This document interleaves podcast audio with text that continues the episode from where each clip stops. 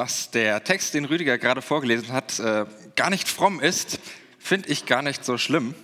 Ähm, denn das trifft ehrlich gesagt auch auf weite Teile der Predigt heute Morgen zu. Ähm, ja, ihr lacht, wartet mal ab. Äh, aber das hat auch einen Grund, den werde ich gleich noch nennen, da kommen wir gleich drauf zurück. Wer von euch hat, und äh, da müsst ihr euch jetzt ein bisschen outen vielleicht, wer von euch hat vor zwei Wochen die Hochzeit des Jahres gesehen? Ob jetzt live oder im Nachhinein, das sei mal dahingestellt. Ja, es sind doch ein paar, die das gesehen haben. Ist euch da etwas aufgefallen? einfach mal Stichworte, wenn ihr mal kurz zurück, bitte? Ja, in der Tagesschau, genau. Ja, da kam das auch tatsächlich.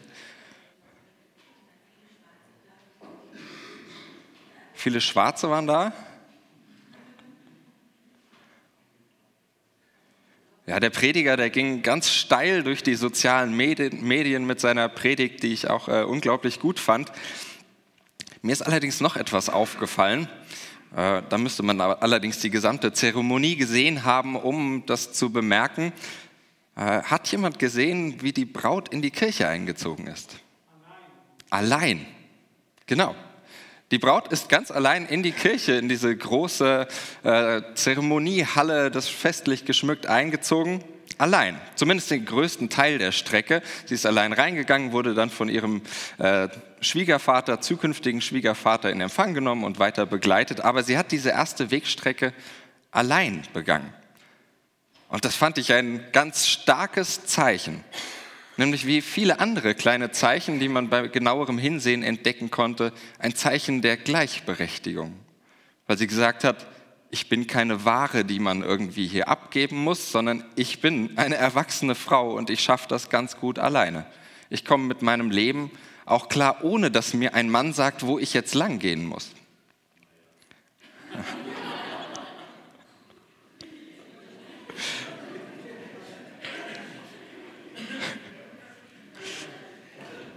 Wir reden nachher nochmal. Es gab auch noch kleine weitere Zeichen, zum Beispiel, äh, dass sie wie schon äh, die äh, verstorbene Lady Diana aus ihrem Gelübde den Gehorsam gegenüber ihrem Mann hat rausstreichen lassen.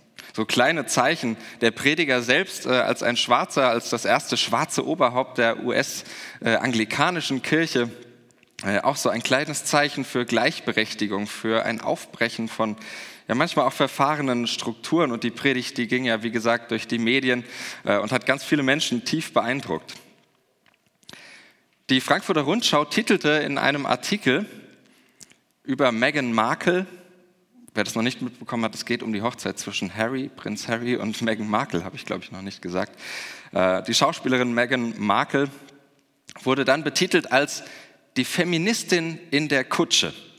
Fand ich einen wundervollen Titel, äh, weil es so schön passt und weil es auch zu dem Thema, was wir uns heute, äh, wo wir drüber nachdenken wollen, ganz gut passt. Denn man kann sagen, sie hat sich schon mit elf Jahren für feministische Themen, für Frauenrechte und Gleichberechtigung eingesetzt. In einer UN-Rede 2015 hat sie gesagt, ich bin stolz, eine Frau und eine Feministin zu sein. Und das bringt beide Teile unseres Themas von heute Morgen zusammen, das ein Wunschthema ist. Wir hatten ja aufgerufen, Wunschthemen einzubringen, was euch mal interessieren würde. Und eines dieser Themen war Esther und das biblische Frauenbild. So war die Frage und ich habe daraus gemacht, und das biblische Frauenbild Fragezeichen. Das ist heute Morgen auch deswegen ist das auch nicht ganz so fromm, mehr Vortrag als Predigt, weil ich gemerkt habe, dass dieses Thema so unfassbar riesig ist und ich noch überlege, da vielleicht noch eine Predigtreihe draus zu machen, um da noch ein bisschen drin zu stöbern in diesem wundervollen und ganz spannenden Büchlein. Ähm, das müsst ihr heute über euch ergehen lassen. Die Feministin in der Kutsche und der Feminismus, das ist ja irgendwie so ein ganz heißes Thema, taucht immer mal wieder auf. Ob man das jetzt mit dem Label Feminismus äh, damit begegnet, das sei mal dahingestellt.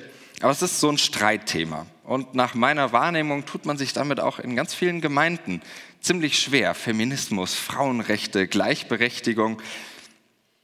Und ich merke auch immer wieder, selbst Frauen tun sich damit schwer, von Frauengleichberechtigung, von Gerechtigkeit zwischen den Geschlechtern zu sprechen.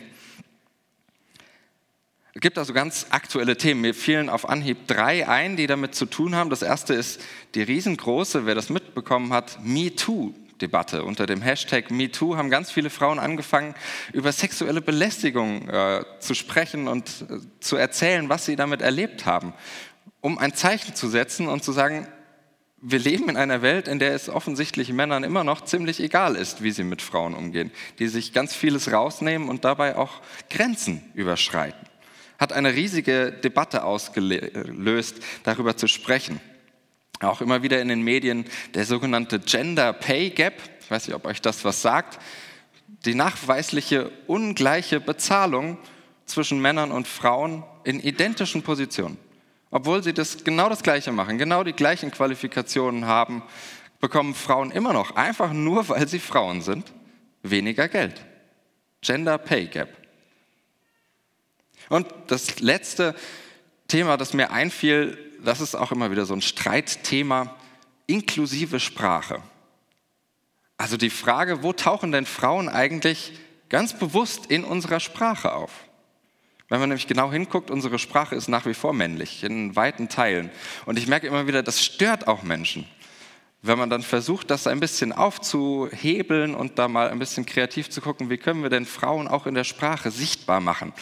gerade letzte, in den letzten Tagen noch eine Diskussion auf Facebook darüber geführt. Ähm, ist auch nicht immer so schlau, sowas zu tun, aber mal zu sagen, wir leben in einer Welt, in der Frauen einfach weniger Rechte haben, einfach durch das System bedingt. Und das taucht sogar in der Sprache auf, weil wir eine männliche Sprache haben. Bekanntes Beispiel, vielleicht kennt ihr das, äh, dass man irgendwann angefangen hat, von der Salzstreuerin zu reden. Manchmal nervt sowas. Das äh, mag durchaus sein, aber es weist doch auf ein ganz großes Problem hin. Vermännlichte Sprache. Und wenn man sich das so anschaut, dann könnte man meinen, wir hätten äh, deutlich genug damit zu tun, finde ich zumindest, über das aktuelle und unser gegenwärtiges Frauenbild zu sprechen, als über ein antikes Frauenbild und ein biblisches Frauenbild. Denn da ist noch genug zu tun, was wir machen können, um da tatsächlich Gleichberechtigung herzustellen. Aber die Aufgabe und der Wunsch war mal in die Bibel zu schauen und das, das biblische Frauenbild sich anzuschauen. Das ist nur ein ganz grober Ausschnitt, den ich euch mal mitgebe. Das ist auch ein riesig großes Thema, ein riesig großes Forschungsfeld. Auch da kann man noch sehr viel tiefer reingehen. Ähm, und ich bitte mal um eure Rückmeldung nach der Predigt irgendwann, ob wir das tun wollen, also sowohl in die Frage nach dem Frauenbild als auch in das Esther-Buch tiefer einzusteigen. Und ich beschränke mich auf das Alte Testament, wobei das Umfeld zum Neuen Testament auch ganz ähnlich ist äh, und da wahrscheinlich auch vieles für das Neue Testament noch gültig ist. Da gibt es so vier Punkte. Zum einen kann man sich erstmal anschauen, was ist das denn für ein Umfeld, in dem die Bibel geschrieben wurde? Was für eine Gesellschaft ist das? Was sind die Entstehungsbedingungen für diese Texte? Und da kann man sehr, sehr deutlich sagen, das ist mit dem Fremdwort gesagt patriarchal. Das ist eine männerbestimmte Gesellschaft, in der Männer das Sagen haben, in der Männer die Öffentlichkeit regieren.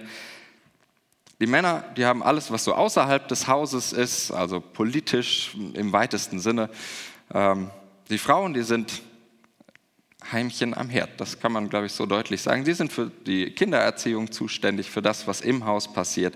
Ganz klare Rollenverteilung. Die Männer machen die wichtigen Aufgaben außerhalb des Hauses. Die Frauen bleiben bitte zu Hause und halten sich aus der Öffentlichkeit fern. Und das hat dann natürlich auch Auswirkungen auf die rechtliche Lage, die damals bestand, nämlich dass Frauen in aller Regel, wie man das auch, auch wieder so ein inklusive Sprache-Ding, meistens im Recht nur mit gemeint sind aber nicht mit benannt werden. Nur bei äh, spezifischen Frauenregeln im wahrsten Sinne des Wortes, also wenn es um Menstruation und ähnliches geht, da werden dann Frauen auch explizit genannt. Ansonsten geht es um Männer. Und der Mann ist tatsächlich auch rechtlich Vormund für die Frau. Das hat auch mit diesem Einzug der Braut zu tun, dass das ursprünglich daher kommt, dass die Frau quasi von einem Vormund in den anderen übergeben wird.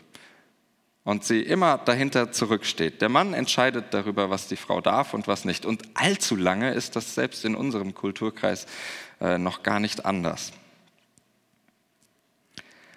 Man kann die Frage stellen, was haben denn Frauen mit den Bibeltexten selbst zu tun? Und da gibt es eine ganz spannende Diskussion darüber, ob es womöglich auch Autorinnen von Bibeltexten gibt. Da wird zum Beispiel diskutiert, ob das Buch Ruth möglicherweise von Frauen geschrieben wurde, weil es auch so eine starke weibliche Perspektive hat. Und auch beim Hohenlied wird das äh, immer mal wieder diskutiert, auch bei anderen Texten noch, aber das sind so die beiden größten.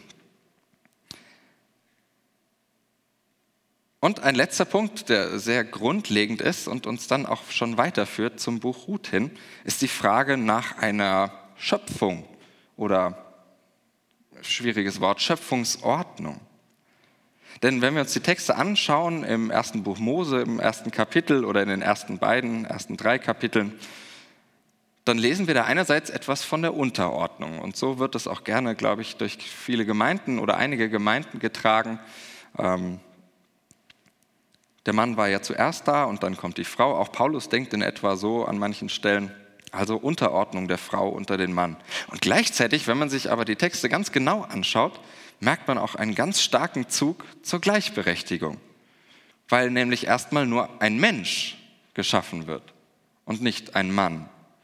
Mann und Frau treten erst da auf, als Bezeichnung auch, wo es zwei Menschen gibt. Wo es nur einen Menschen gibt, ist es einfach ein Mensch. Und da merkt man schon, es ist beides vorhanden und es zeichnet so ein ganz, ja, teilweise auch widersprüchliches Bild davon. Ist es jetzt Unterordnung, das biblische Bild, oder ist es die Gleichberechtigung?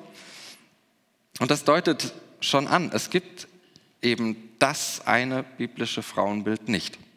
Man kann nicht sagen, die Bibel ist immer und überall für die Unterordnung der Frau und man kann aber auch nicht das Gegenteil behaupten. Es gibt so eine gewisse Umwelt, die sehr männerzentriert ist, aber, und das äh, finde ich so spannend an diesen Texten und gerade auch an unserem Text heute, es gibt auch immer wieder Durchbrechungen von diesen Systemen. Es gibt immer wieder Erzählungen von sehr, sehr mächtigen Frauen, von reichen Frauen, von Frauen in ganz wichtigen Ämtern, etwa die Richterin Deborah oder die Prophetin Hulda. Die Bibel, die lebt und erzählt in einer Männerwelt. Aber sie hält immer auch mal wieder ein Fähnchen für Gleichberechtigung und für Frauen hoch. Aber, das muss man auch sagen, als Ausnahme.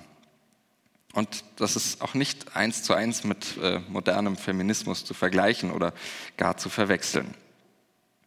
So, von diesem Frauenbild kommen wir jetzt mal weiter und überlegen mal oder schauen uns dieses Buch Esther an. Da auch nur einige Schlaglichter, denn ich möchte euch gerne neugierig machen, das Buch mal selbst zu lesen. Das sind nur zehn Kapitel, das hat man in einer knappen halben Stunde gut gelesen ähm, und das ist ganz spannend und möchte ich euch neugierig machen. Das Buch spielt in der sogenannten Diaspora, das ist das Judentum außerhalb von Israel nach dem Exil, als äh, viele Juden verschleppt wurden lebten sie oder blieben auch teilweise da. Es spielt in Susa im heutigen Iran. So von der Gattung her ist es ein Roman. Es steht zwar in den evangelischen Bibeln im Rahmen der Geschichtsbücher, aber man kann es als Roman bezeichnen.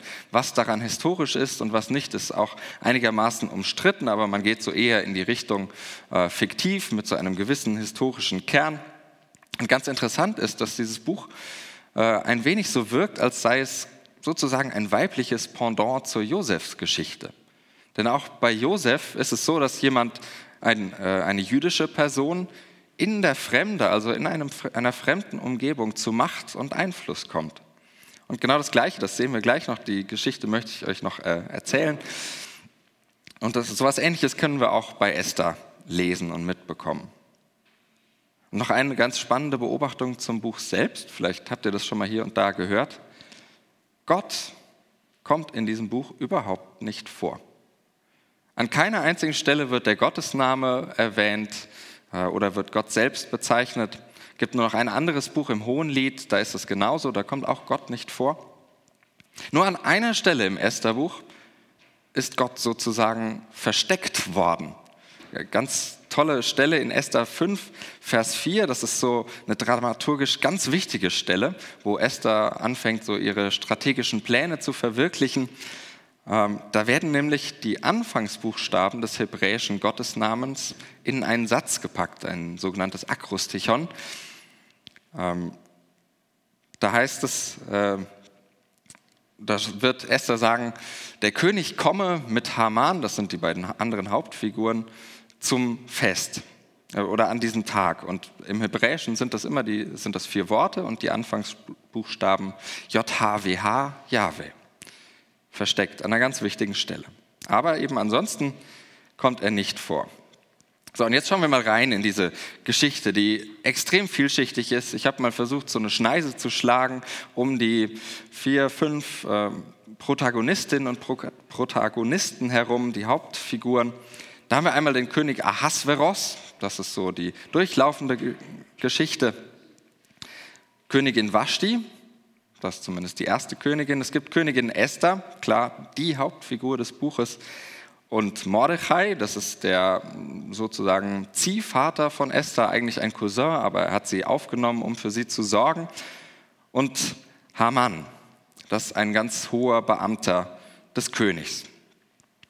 Und dieser Haman, der ist ein, Ab, äh, ein Nachfahre der Amalekiter. Das sind, muss man, die Namen muss man sich nicht merken, das sind die Erzfeinde der Juden. Und das spielt eine große Rolle auch in der Geschichte des heutigen Judentums noch. Aber zur Geschichte. Das Ganze fängt erstmal mit einer riesigen Sause an. Der König Ahasveros macht ein Fest, um mal zu zeigen, wie mächtig und wie toll er ist äh, in seinem Volk oder erstmal unter seinen Fürsten und hohen Beamten. Und dieses Fest dauert 180 Tage. Kann man sich schon denken, ob das tatsächlich historisch so ist, 180 Tage feiern. Also ich bin jetzt gerade mal knapp über 30, aber einen Abend, den merke ich auch drei Tage lang noch. So, und 180 Tage feiern und er hat auch allen gesagt, sie dürfen so viel trinken, wie sie wollen. Er hat alles bezahlt, sie müssen nichts trinken, aber wer will, kann sich ruhig auch äh, betrinken, das spielt auch noch eine Rolle. Ähm, und zum Abschluss dieses Festes kommen nochmal sieben Tage Fest äh, drauf, wo das ganze Volk mitfeiern darf. Das ganze Volk nicht ganz, natürlich alle Männer. Und Königin Vashti, die damals noch äh, dann Königin war, hat mit den Frauen ein eigenes Fest gefeiert, parallel. Und irgendwann, äh, das sagt der Text dann auch, als der König Ahasveros leicht angesäuselt oder ich würde sagen wahrscheinlich sturzbetrunken war, kommt er auf die glorreiche Idee, hey, wir lassen mal die Königin holen mit ihrer Krone und ich zeige mal allen, wie schön sie ist. So die erste Form eines antiken Germany's Next Top Model vielleicht. Äh, schaut mal alle, was für eine tolle Frau ich habe. Und dann passiert in diesem Buch etwas ganz Fantastisches, nämlich ein Akt feministischer Rebellion, würde ich es mal nennen. Sie sagt nämlich, nein, ich komme nicht. Wird nicht viel weiter begründet, da kann man spekulieren, aber sie sagt, nein, ich, warum soll ich jetzt da kommen, mich präsentieren lassen äh, vor den vermutlich sturzbetrunkenen Männern? Äh, man kann sich ausmalen, was, äh, wozu das führen könnte. Und dieser Akt feministischer Rebellion, der führt natürlich, natürlich leider in der Folge dazu, dass die Königin abgesetzt wird. Denn der König ist darüber stinksauer, berät sich dann mit seinen höchsten Beamten, auch das kann er nicht selbst entscheiden, sondern muss sich da erstmal beraten und setzt dann die Königin ab und sagt, ich suche mir eine neue Königin weil das noch nicht reicht, wird auch ins gesamte Volk, äh, ins gesamte Land, er herrschte über 127 verschiedene Regionen, überall dahin wurde ein Gesetz erlassen, dass sich die Frauen den Männern unterzuordnen haben. So, damit niemand auf die Idee kommt, das der Königin nachzumachen, da hatten die Männer tierisch Angst, dass das passieren könnte, ihre Macht zu verlieren. Also muss da ein Gesetz erlassen werden. Das wird ganz ironisch gezeichnet, völlig übertrieben gesagt, in alle Sprachen und ganz ausführlich wird das erzählt. Ähm, wird dieses Gesetz geschrieben, damit ja nicht die Frauen auf die Idee kommen, sie seien etwas Besseres oder gar gleichberechtigt mit den Männern. Das führt dann natürlich, irgendwie muss ja diese äh, Esther Königin werden, das ist der Grund dafür. Also Vashti bereitet irgendwie mit ihrem Akt feministischer Rebellion so den Weg dazu, dass Esther überhaupt äh, Königin werden kann. Und das passiert auch auf eine zweite Art und Weise wie ein großes Germany's Next Top Model. Es gibt ein großes Casting im ganzen Land und alle schönen Frauen werden äh, zum König gebracht, ähm, dürfen dann jeweils eine Nacht mit ihm verbringen. Nachdem sie zwölf Monate lang eine Schönheitskur durchlaufen haben, werden sie zu ihm gebracht. Er entscheidet dann nach der Nacht, ob sie bleiben darf oder abgeschoben wird äh, in ein, ja, kann man so sagen, ein Heim für geprellte Kandidatinnen. Da werden sie dann auch weiter betreut, aber da sind sie quasi dadurch, dass sie eben die Nacht schon mit dem König verbracht haben, haben sie gesellschaftlich auch nicht mehr allzu viel äh, zu tun. Da wird auch diese Esther hinein verfrachtet. Also sie sucht sich das nicht aus, sie geht nicht freiwillig zu diesem Casting, sondern wird dahin gebracht. Äh, und der König findet sie gut und macht sie dann zur Königin, so mal die Kurzversion. Dann kommt es irgendwann dazu, dass dieser Hamann, den wir schon äh, hatten, befördert wird. Man weiß nicht genau warum, das kommt eigentlich aus dem Nichts. Hamann wird befördert. Und er kommt auf die Idee, hey, ich bin jetzt so mächtig, das will ich auch mal zeigen. Bitte alle in der Stadt sollen vor mir die Knie beugen. Und da kommt dieser Mordechai ins Spiel, der Ziehvater von Esther, der sagt nämlich, nee. Als Jude ist er Gott verpflichtet, aber nicht mit dem Kniefall gegenüber irgendeinem hohen Beamten. Und das bringt natürlich diesen Hamann, den Beamten, auch ziemlich auf die Palme. Und er will sowohl den Mordechai umbringen, als auch, weil ihm das nicht reicht, fasst er den Plan, und das ist ein sehr belasteter Begriff, aber ich benutze ihn ganz bewusst, äh, er fasst sozusagen den Plan einer Endlösung der Judenfrage. Er möchte nämlich die Juden komplett vernichten, weil er mitbekommen hat, Mordechai ist Jude und wenn die Juden sowas machen, dann äh, müssen die alle vernichtet werden. Und das ist, äh, wird da sehr deutlich beschrieben. Es gibt, wird an jeder Stelle dann dreimal taucht das Wort töten auf, also vernichten, umbringen und töten die Juden. So, also möglichst sauber Endlösung. Mordechai, der weiß sich dann nicht mehr anders zu helfen. Der trauert natürlich äh, oder bekommt das mit und er bittet Esther um Hilfe. Esther hatte aber bisher nichts davon gesagt, dass sie auch Jüdin ist. Und es gab das Gesetz, dass man nicht einfach so zum König gehen kann, mit ihm reden. Selbst die Frau durfte das nicht. Äh, von daher war das eine bisschen schwierige Situation. Aber sie spricht dann unter Lebensgefahr sozusagen beim König vor und unter Einsatz ihres Lebens und wird nur durch die Gnade des Königs, äh, weil er sie so gut findet, darf sie auch mit ihm sprechen.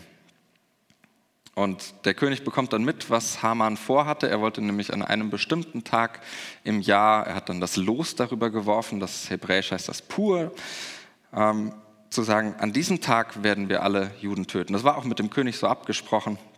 Der wusste allerdings natürlich nichts davon, dass seine eigene Frau auch Jüdin ist und davon betroffen wäre.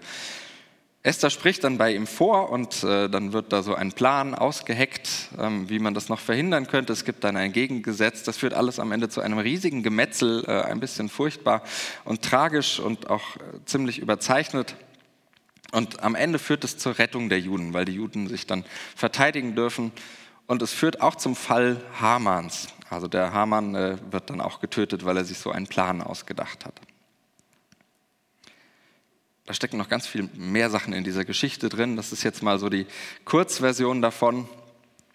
Noch ein paar Schlaglichter in diese Geschichte. Und da gucken wir erstmal auf die Männer. Und das ist nämlich auch eine ganz spannende Sache in dieser Geschichte, wenn ihr das äh, heute Nachmittag natürlich alle nachlest in eurer Bibel, äh, dann achtet mal darauf. Das Buch spielt auch hier mit ganz viel Ironie. Wenn man sich anschaut, wo die Männer Entscheidungen treffen, das machen sie nie allein. Da sind entweder Berater oder bei Hamanns Endlösungsbeschluss muss seine Frau ihm sagen, wie er das machen soll. Ähm, und das Wichtige ist, die Männer sind an allen Stellen, wo sie wichtige Entscheidungen treffen, betrunken. Ja. Ich werde jetzt nichts über den Alkohol sagen, das ist äh, nicht das Thema. Äh, aber die Trunkenheit des Königs, die führt dazu, dass Vashti abgesetzt wird, weil er sich denkt, ah, lassen wir sie mal kommen. Bei beiden Festen, also Esther richtet dann zwei Feste aus, um ihre Strategie äh, durchzuführen. Und bei beiden Festen kommt der König in der äh, Bier- oder Weinlaune auf die Idee, Esther jeden Wunsch zu erfüllen, was so die Voraussetzung dafür ist, dass am Ende alles gut geht. Hamans Plan zur Tötung Mordechais, die findet auch nach äh, einem Gelage statt. Und der König ist auch betrunken, als er Haman dem Tod ausliefert, ihm die Todesstrafe über ihn verhängt. Und ganz interessant ist dieses Motiv von der Betrunkenheit äh, an wichtigen Stellen, das taucht auch heute noch im Judentum auf. Diese ganze Esther-Geschichte, die ist nämlich sozusagen eine fiktive Erklärung dafür, warum das Purimfest gefeiert wird. Ganz wichtig ist, man nennt es auch den jüdischen Karneval. Und da gibt es im Talmud, in der äh, jüdischen Lehre, einen schönen Satz, der auch gerne tradiert wird und ihr werdet schnell merken, warum der so gerne weitergesagt wird. Man soll nämlich beim Purimfest so viel trinken, dass man nicht mehr gut und, und böse unterscheiden kann. Dass man den Feind und den Freund nicht mehr voneinander unterscheiden kann. Weil darin so eine tiefe Sehnsucht danach äh, sich danach aufleuchtet, dass die Feinde keine Feinde mehr sind dass selbst dieser Erzfeind Haman nicht mehr der Feind der Juden sozusagen bleibt, dass äh, endlich Frieden und Gerechtigkeit einziehen. Und da spielt der Alkohol durchaus manchmal eine Rolle. Vielleicht kennt ihr das aus eigener Erfahrung, äh, dass da manchmal Menschen auch zusammenfinden. Also die Männer, das kann man so äh, deutlich, oder das ist meine Interpretation dieser Geschichte, die sind mit ihrer Macht heillos überfordert. Sie kriegen das überhaupt nicht hin, mit dieser Überordnung in diesem ganzen System Männer zu sein und einfach nur, weil sie Männer sind, nicht weil sie kompetent sind, sondern weil sie Männer sind, so viel Macht zu haben, das überfordert sie. Und ich lese das als so eine ganz äh, subtile Kritik an der auch politischen Vorherrschaft von Männern. Und das männliche Verhalten, das erweckt dann, wenn man das mal bildlich betrachtet, jedes Mal den Eindruck, die müssen doch betrunken sein, sowas zu tun, mit Frauen so umzugehen, mit Andersheit so umzugehen. Also die Männer kommen nicht allzu gut weg in diesem, in diesem Buch oder ehrlicherweise in der, meiner Lektüre dieses Buches. Schauen wir noch kurz auf die Frauen. Und da habe ich mich auf zwei konzentriert, nämlich die erste Königin Vashti. Ich habe sie mal genannt eine rebellierende Wegbegleiterin, äh Wegbereiterin. Das ist diejenige, die sich gegen das System wehrt, die irgendwie ich interpretiere jetzt, die gemerkt hat, irgendwas stimmt hier nicht und da will ich einfach nicht mitmachen bei dem, was mit mir passieren soll, nur weil das vielleicht so üblich ist. Sie wehrt sich dagegen und sie löst damit eine Welle aus, die die Männer nur mit Ach und Krach und viel Ironie im Text irgendwie eingefangen bekommen. Ich habe mich gefragt, warum haben die eigentlich so viel Angst davor, ihre Macht zu verlieren, mit der sie ja eigentlich überhaupt nicht so richtig umgehen können. Und ich dachte so an etwa die Frauenbewegung der 70er, die ich ja äh, rein biologisch nur aus ähm, Erzählungen kenne. Aber auch da ist so immer wieder das Bild von Wegbereiterinnen, die auch manchmal nervig sind. Menschen, die Salzstreuer Salzstreuerinnen nennen, Menschen wie Alice Schwarzer und Co., die sich äh, mit sehr viel Engagement und mit manchmal auch vielleicht ganz merkwürdigen Ideen und Sachen, die uns äh, verstören, die vielleicht auch die Männerwelt zerstören, so eine Art nerviger Feminismus, ist immer wichtig. Was wäre vielleicht daraus geworden, wenn es diese Person nicht gegeben hat, die auf den Putz hauen? Die mal vorne weggehen und vielleicht auch Sachen ausprobieren, die auf den ersten Blick irgendwie verrückt sind, die so gar nicht in das System passen. Ich glaube, es braucht solche Pionierinnen, die vorne weggehen, Neues entdecken. Sie ist so eine Kämpferin gegen die Strukturen im harten, in der harten Konfrontation. Und Esther, die erscheint eher so als eine bedachte Strategin. Die hält sich im Hintergrund, sagt erstmal auch gar nicht so richtig, wo sie herkommt, was so ihre Wurzeln sind. Aber sie nutzt die Schwachstellen des Systems und äh, das sind die Männer. So, die Schwachstellen.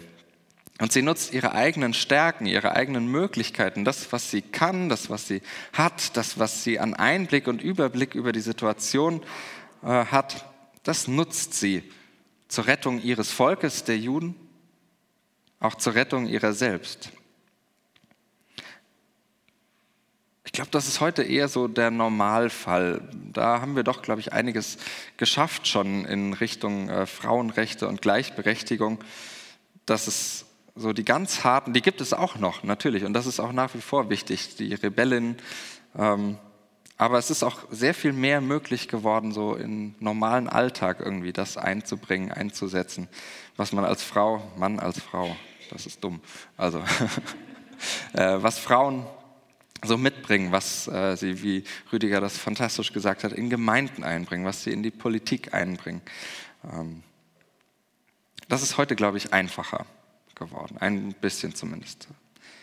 Sie ist sozusagen die Kämpferin in die Strukturen oder in den Strukturen. das waren jetzt ganz viele Schlaglichter. Ich muss jetzt versuchen, das irgendwie wieder ein bisschen einzufangen und doch noch ein bisschen was Frommes daraus zu machen oder äh, darin zu erkennen. Das ist aber gar nicht so schwierig, wenn ihr nochmal dran denkt, an diesen versteckten Hinweis in Esther 5 zum Gottesnamen hin. Dann merkt man in dieser ganzen Geschichte, irgendwie geht es darum, Gott im Hintergrund zu erkennen. Gott im Verborgenen irgendwie die Dinge doch wieder in geregelte Bahnen zu lenken, metaphorisch gesprochen. So in ganz lauten, aber auch in ganz leisen Umbrüchen. Da, wo Leute auf den Putz hauen, da, wo aber auch Menschen und vor allem Frauen ihre Fähigkeiten in den Systemen nutzen.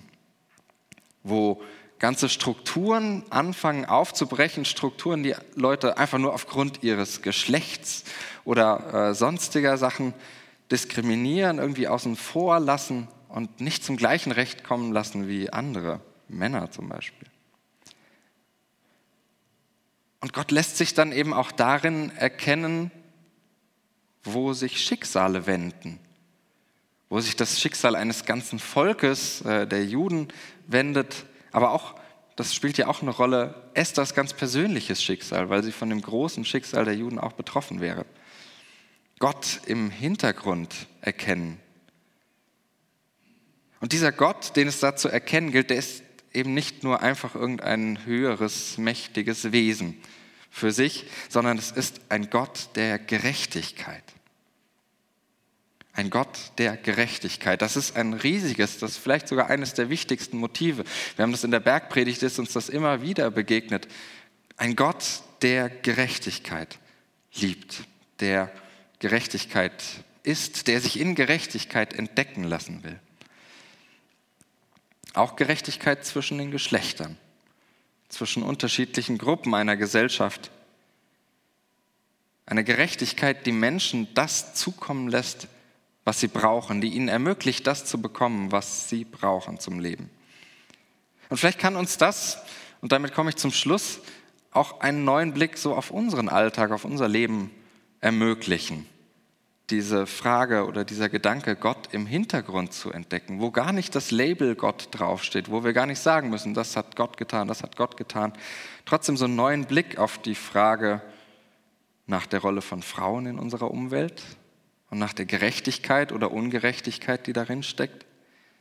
Frage nach Gerechtigkeit und Ungerechtigkeit zwischen den Geschlechtern. Und vielleicht ist es auch äh, die Ermöglichung eines neuen Blicks auf Veränderungen in unserer Welt. Veränderungen, die wir mit der Neugier anschauen, Gott darin zu entdecken. Da, wo Menschen zu ihrem Recht kommen. Und vielleicht ist es auch da, wo sich eben Schicksale wenden, wo Neues aufbricht, wo Leben aufblüht, wo Menschen zu ihrem Recht und zum Leben kommen. Und in Esther 9, Vers 22 gibt es eine ganz wundervolle Formulierung, mit der ich schließen möchte, wo das nochmal zusammengefasst wird und begründet wird, warum das ein Grund zum Feiern ist, diese Geschichte, was die Juden bis zum heutigen Tage, am 1. März war es das letzte Mal, das Purimfest, was sie bis heute tun. Denn es soll gefeiert werden, weil, ihr, weil sich ihr Schmerz in Freude, und ihr Leid in Festtage verwandelt hat. Und darin Gott zu feiern, wo das passiert, Gerechtigkeit, neues Leben, das ist, glaube ich, etwas, was wir mit dem Estherbuch ganz wundervoll machen können. Amen.